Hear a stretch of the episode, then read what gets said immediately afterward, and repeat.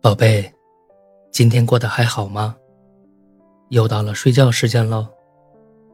盖好被子，闭上眼睛，我来给你讲故事喽。小兔子在森林后面种了一大片的胡萝卜，胡萝卜旁边还种着一小片的洋甘菊，这是小狐狸最喜欢的花。小兔子每天天不亮就给花浇水，就盼着它快点盛开。终于。在胡萝卜成熟的时候，洋甘菊也盛开了。小兔子给森林的每个小动物都送了一份胡萝卜，最后一份是送给小狐狸的。不过，送给小狐狸的这份胡萝卜跟之前的都不一样。小兔子挑出了最大最红的胡萝卜，用上粉红色的精致礼盒，又给礼盒绑上了蓝色的蝴蝶结。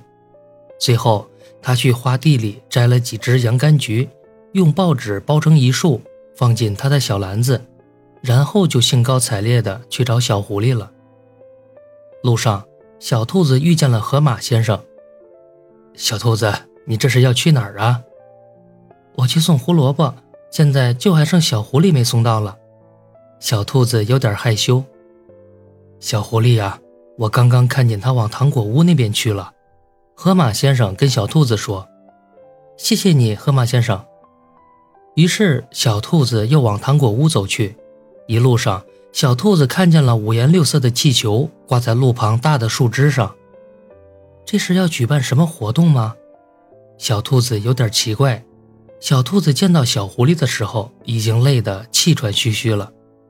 小兔子顺了顺毛，平复了一下心跳，向小狐狸走去。小狐狸，这是我种的胡萝卜和洋甘菊，送给你。小兔子，这是我送你的棒棒糖，你也尝尝看。小狐狸接过礼盒与花束，将手里的棒棒糖递给小兔子。小兔子凑近棒棒糖闻了闻，哎呀，是胡萝卜味的棒棒糖。小狐狸，你是怎么做到的呀？小兔子没出息的流下了口水。啊，这是个秘密，你想知道吗？嗯嗯，小兔子疯狂的点头。想知道也不是不可以，只是过程有点复杂。我可以学的。小兔子迫不及待的想知道，以至于它都忘了自己来的目的。其实还有一个更简单的方法，可以让你不用动手就能每天吃到胡萝卜味的棒棒糖。小狐狸故作神秘的说道：“是什么呀？”小兔子越发的好奇了。你凑近点儿。秘密只说给你听。小兔子踮起脚，凑到小狐狸面前。突然，小狐狸也往前靠了一下，于是小兔子的嘴唇就落在了小狐狸的脸上。